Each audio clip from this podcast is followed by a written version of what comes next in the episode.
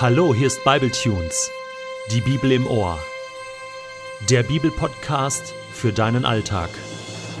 Worte von Gott, die dein Leben verändern. Der heutige Bibletune steht in Josua 2, die Verse 15 bis 24 und wird gelesen aus der Hoffnung für alle. Rahabs Haus lag an der Stadtmauer. So konnte sie die Männer durch eines ihrer Fenster mit einem Seil hinunterlassen, um ihnen zur Flucht zu verhelfen. Sie riet ihnen, Lauft erst ins Bergland, damit euch die Verfolger nicht finden.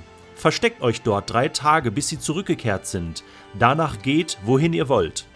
Die beiden Männer sagten zu ihr, Der Eid, den wir dir gegeben haben, bindet uns nur unter diesen Bedingungen.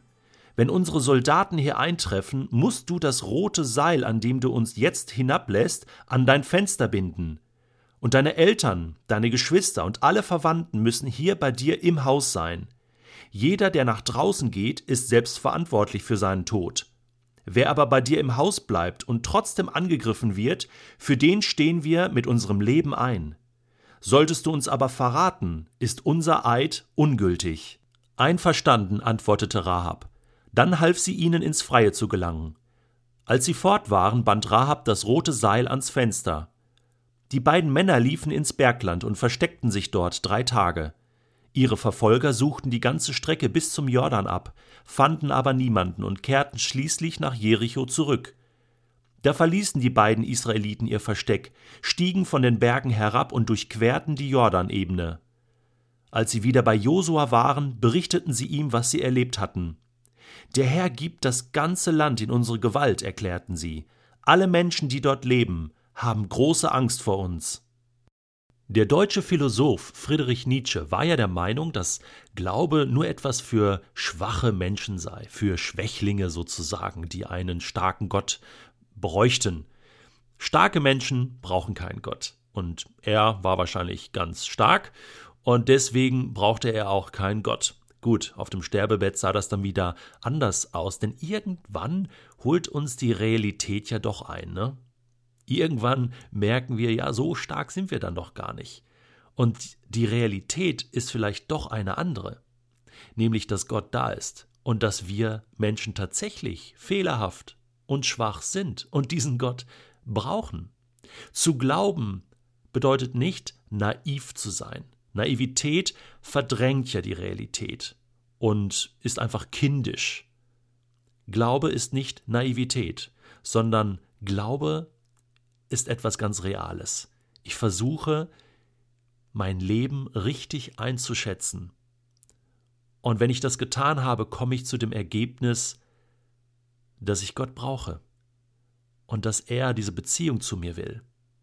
Josua, warum hat er nicht einfach naiv geglaubt?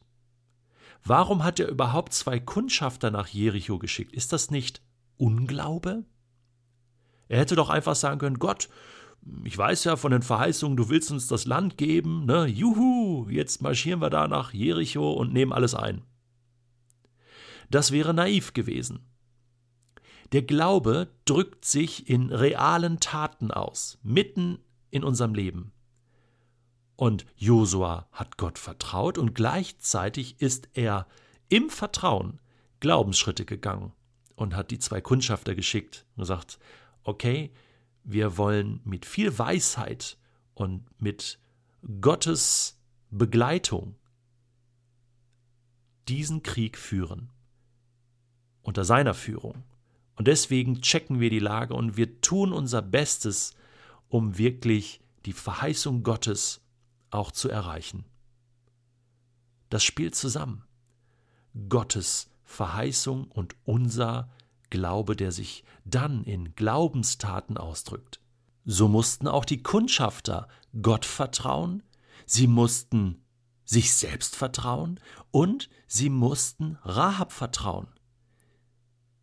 Sie mussten mit ihr diesen Vertrag abschließen. Hey, verrat uns nicht, schütze uns, hilf uns. Rahab hat ihnen dann diesen Tipp gegeben und sie mussten sich drei Tage, drei Tage lang versteckt halten. Es wäre naiv gewesen, schon nach einem Tag ihr Versteck zu verlassen. Ja, sie mussten vertrauen. Genauso Rahab. Jetzt, jetzt stand sie wieder da. Okay, Konnte sie sich auf das verlassen, was die Kundschafter ihr gesagt haben? Rotes Seil am Fenster, und dann werden wir verschont, ich und meine Familie. Das hört sich an wie ein, ein Märchen, ja? Rapunzel, Rapunzel, lass dein Haar herunter. Aber es war Realität.